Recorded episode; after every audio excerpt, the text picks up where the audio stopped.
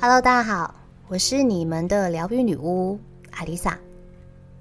如我上一集所说的，不要以为反社会人格者离你很远，你可以观察一下周遭的人是不是有以下几点特征：第一，生性异常冷静，不管遇到什么事情都面无表情，嗯，反应太慢除外哦。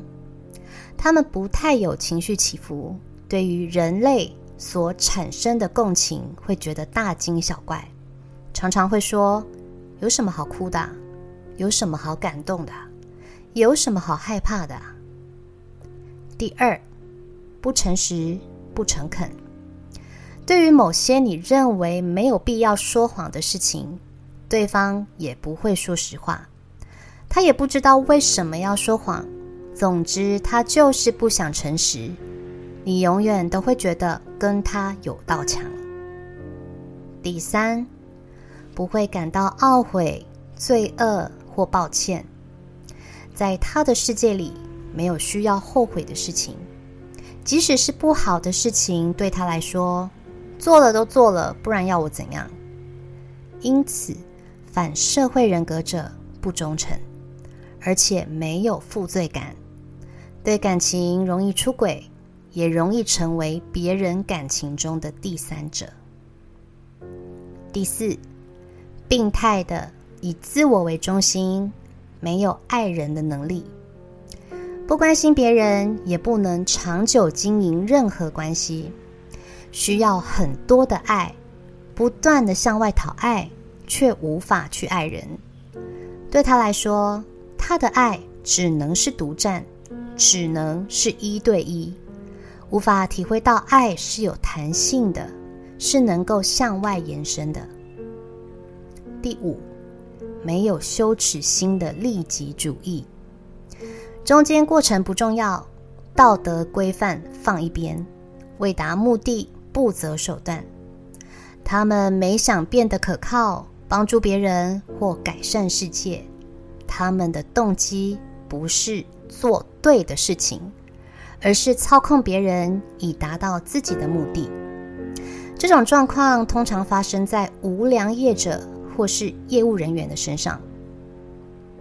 第六，自大狂妄，经常瞧不起、贬低身边的人，凡事觉得自己最优秀、最正确，无法听取别人的意见。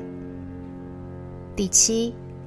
没有同理心的控制狂，不懂得换位思考，无视别人的情绪，喜欢情绪勒索。总之，听他的才能避免争执。第八，不会反省认错，无法容忍他人纠正自己，吵架永远都是你的错。第九，在团体中。善于耍心机，利用别人。他们会故意让别人彼此不和，在乱中获利。例如，在老板面前诋毁同事，抬高自己，或故意制造问题，让别人针锋相对，而他则冷静的控制整个局面，从中获利。第十，没有良心。别指望反社会人格者在意你的感受，他们只会利用你的好心，你的善良对他来说分毫不值，也别想要用爱感化他们。所以我才说，我的听众里不会有反社会人格者，因为反社会人格的人根本不认为心灵需要成长，他们就是世界的中心，不用在乎别人。也不需要跟其他人有任何情感上的交流。大家常常会误会反社会人格，个性阴沉、独来独往，具有强烈的攻击性，思维和行为与正常人不同。但听完上述几点，有没有发现我们的生活中其实就隐藏着反社会人格的角色？而这些只是我举例的其中一部分哦。只要不对社会造成伤害与犯罪。反社会人格者并不会跟这个社会格格不入，甚至还会在这个社会里混得如鱼得水。大家如果发现身边有这样的人，可以上网查查反社会人格的所有症状。大部分的反社会人格者会把自己包装得很好，不让人轻易看出他们背后的目的。也就是因为这样，很多人会冷不防地成为他们的箭靶，不管是在职场上或是感情上，成为他们达成目标的利用对象，还浑然不自知。虽然这世界上，百分之九十四的人还是有良心的道德观念。良心这种东西根本不需要重复提醒自己，它就是很自然的反射动作。但对于这百分之四的人，他们并没有这种东西，没有罪恶感，也不觉得道德是必要的。即使破坏社会秩序或伤害别人。也不会感受到任何的不舒服。相反的，他们对于这样不受规范限制的生活非常乐在其中。或许也是因为这样，他们从不觉得自己哪里出了问题。比起正常人，甚至他们还过得比一般人还快乐。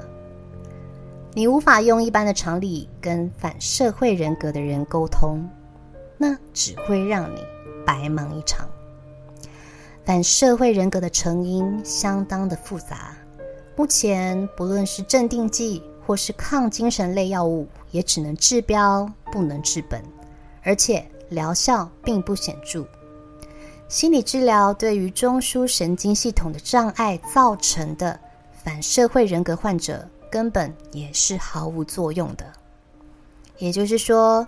以目前的医疗水平，对反社会人格障碍的患者，没有可以明显改善的药物或方法，因为他们打从心底就不觉得自己有问题，又何来需要被治疗呢？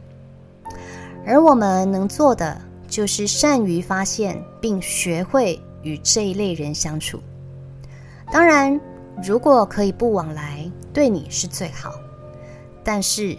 如果当每天跟你相处的同事、家人、伴侣或儿女有这方面的症状，我们该如何跟他们和平相处呢？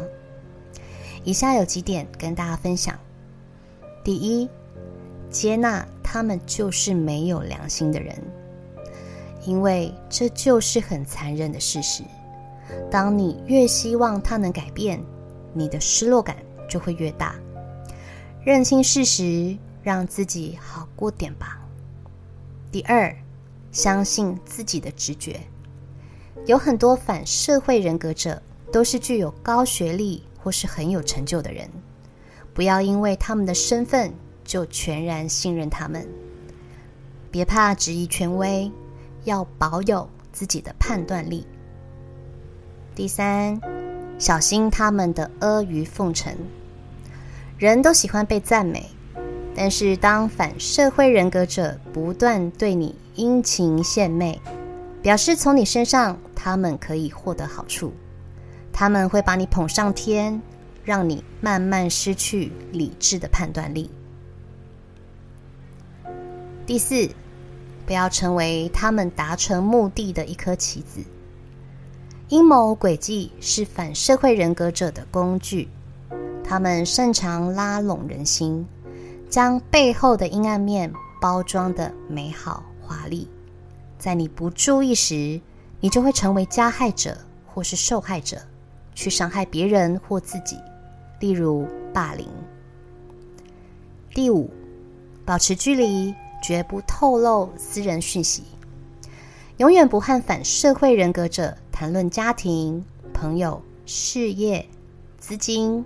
梦想、目标等等，对他们保有隐私，也别让他们接近你亲近的家人或朋友。点头之交，不深交，也不交恶。只要他们意识到你的弱点，他们会利用你的弱点威胁或操控你。一旦开始，你就会成为他们的俘虏。第六，站稳自己的立场，不要接受他们的洗脑。他们会不断的跟你说人性有多丑陋，这个世界有多不公平。适者生存，你不主动做些什么，别人就会攻击你之类的。要相信，这个世界上还是有百分之九十六的人还是有良心的。当你身处低潮，更应该要远离他们。因为这时候的你是脆弱的，很容易受到他们的影响。第七，对反社会人格者说的任何话都保持怀疑。如果你能预先意识到这一点，你就不太可能被利用。不管他们说什么，你都得保持冷静与中立。第八，别欠。反社会人格者任何东西，他们控制别人的一个重要方法就是让别人欠下人情。例如，不向他们借钱，不接受他们任何形式的礼物与帮助。他们不会无故想帮助你。别忘了，别人的死活在他们的眼里跟他们一点关系都没有。二十五分之一的比例听起来不多。身为成年人的我们，所幸可以尽早从各大医学报道中理解这种心理障碍的资讯，而加以保护自己。但是如果还是未成年的孩子，你想想，一个班级如果有五十个人，其中就有两个人是反社会人格者。孩子们如果不知道什么是反社会人格，在心智尚未成熟、缺乏判断力的状态下，加上有时候原生家庭隐藏的潜在问题，孩子们很容易被带风向操控或是霸凌，对道德与价值观产生扭曲，也很可能会养成后天的反社会人格。这就是为什么很多犯罪者的家长一听到孩子犯罪之后，第一句话总是说：“不可能，我的孩子很乖，一定是搞错了。”这就是反社会人格者总是很聪明的隐藏自己最内在的那一面。他们很清楚这个社会想看到的是什么，能被接受的是什么。因此，如果父母稍不留神，就会错过了最佳治疗的时间，基本上到了十五岁也就定型了。所以，当你发现你的子女对所有事情都不感兴趣，包括家庭关系与任何情感的流动都呈现无感的状态，或是不受情感约束，对于身边的人受伤，只要自己利益不受损。从来都是保持冷漠的态度。另外，就是具有攻击性，时常攻击自己的兄弟姐妹或是动物，听不懂你讲的道理，自顾自的继续破坏规矩，每天都在挑战你的极限。不要误以为这只是孩子的叛逆期，这些都是幼童时期反社会人格的特征。只要及时发现，并给予足够的关心与耐心，这些症状多半都会随着成长、社会化而得到改善。虽然我们无法理解反社会人格者的心理世界，但是据研究指出，这群喜欢破坏社会规范的人对社会的进步有一定的帮助。没有破坏。就不会有创新，人类就会一直停留在原地。有人破坏，就得要有人去修补漏洞，这也才能激发出新的路，这个世界才会进步。只是有时候代价太惨痛，人性之恶有多可怕，真的不是我们能想象。当你还抱着一丝希望，用爱感化对方。当你还期待着哪一天他能够为自己犯下的错而后悔、改过自新，他却完全不认为自己哪里出了问题。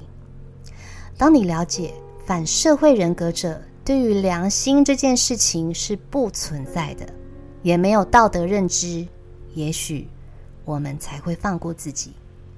那并不是你的问题，我们能做的就是接纳所有人格的存在，就是与他们相处时，尽可能的保护自己，不成为他们操控与情绪勒索的对象。